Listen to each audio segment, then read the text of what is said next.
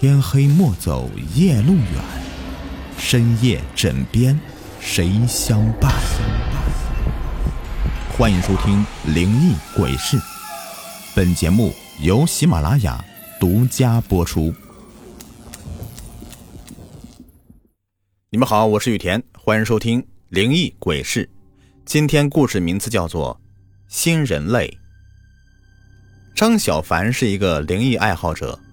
一直想在灵异方面有所建树，这是他的一个梦想。为了研究灵异事件，他曾经一个人独闯过很多的鬼屋，想看一看究竟是什么鬼。经过多年的研究，张小凡发现一个事实，这个事实很残酷，那就是这个世上没有鬼。所谓的鬼神都是人们假想的，都是人内心中的胆怯和懦弱的。这个想法在作怪，而这些所谓的恐怖鬼屋，都是一些磁场干扰产生的幻觉，可以用科学的知识来解答这一切不可思议的事情。明白了这个道理之后，张小凡很失望，也很伤心。毕竟，自己多年研究的东西全部都是不真实的存在，这样的打击就好似晴天霹雳一样，让张小凡闷闷不乐。茶饭不思，他感觉自己已经失去了活着的意义，已经没有必要继续生存下去了。就在张小凡准备跳楼自杀的时候，一个同样的灵异爱好者的朋友给他打来电话，告诉他丧尸是真真实实存在的东西。张小凡在接过这个电话以后，感觉自己又找到了生活的目标。他走进自己的卧室，打开了自己的笔记本电脑，开始查阅有关于丧尸的信息。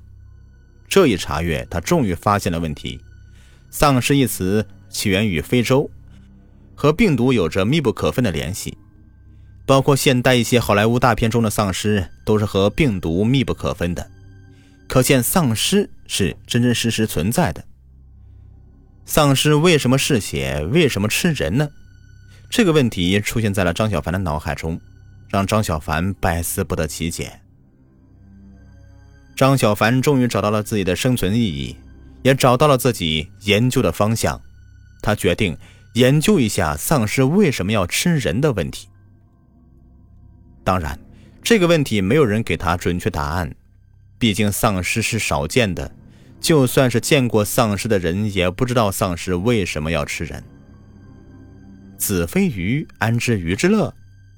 这句庄子的名言出现在了张小凡的脑海之中。随后，一个疯狂的计划出现在了张小凡的脑海里，一发而不可收拾。既然没有人能够帮他解决这个问题，那么他就要找丧尸解答这个问题。丧尸是不能与人交流的，那他就变成丧尸。变成丧尸以后，一切的谜团。就全部解开了。张小凡想到这个想法以后，就开始给自己的朋友打电话，想要咨询一下什么地方能够找到丧尸。在张小凡打了 N 个电话以后，终于有一个灵异爱好者朋友告诉他，中国南方的某个村子最近正在闹丧尸，或许在那里能够找到丧尸的存在。张小凡在得知这个消息以后，连夜的收拾好行李，上了火车，前往朋友告诉他的那个地方。到了那个村子以后，张小凡为了尽快找到丧尸，连村子都没有进，满山遍野的闲逛，就是为了吸引丧尸的注意。在张小凡的不懈努力之下，丧尸终于出现在他面前。这个丧尸全身溃烂，臭气滔天。样子既恶心又狰狞，看样子十分的恐怖。可是，为了变成丧尸，为了自己伟大的灵异研究事业，张小凡顾不了太多了，就向着那个丧尸走了过去。张小凡将自己的胳膊对着丧尸伸了过去，他知道，只要丧尸咬他一口，他就能彻底的变成丧尸了。那个丧尸很给面子。对张小凡咬了一口，丧尸这一口咬下去，张小凡额头上的冷汗都流下来了。这种感觉实在是太疼了，让他的神经几乎都达到了疯狂程度的灵异爱好者都有些要承受不住了。那丧尸咬了张小凡一口之后，转身离开了，因为丧尸已经不需要再做什么了，只要被他咬过的人就一定会活不成。张小凡被丧尸咬了一口以后，身体也在逐渐的发生变化，他感觉自己体内的温度越来越低。身体也是越来越僵硬，而且他胳膊上的伤口正在以肉眼可见的速度溃烂着。他相信，只要不久之后，他的身体一定会全部腐烂的。也就是在那个时候，他就会变成一具货真价实的丧尸了。几天以后，张小凡如愿以偿，他的身体终于已经全部腐烂了，而他也变成了一个。彻头彻尾的丧尸，在变成丧尸的那一刹那，张小凡的脑袋里多了一种本能的信息，那就是丧尸要吃够一百颗人的心脏，心脏才能重新的恢复跳动，就会变成一个人。丧尸变成人之后，会保留着丧尸的强悍，也会拥有人的一切能力，这简直就是超人呐！张小凡现在终于知道丧尸吃人的原因了。原来丧尸吃人是为了变成新人类啊！可是，一百颗心脏的数目也太多了吧？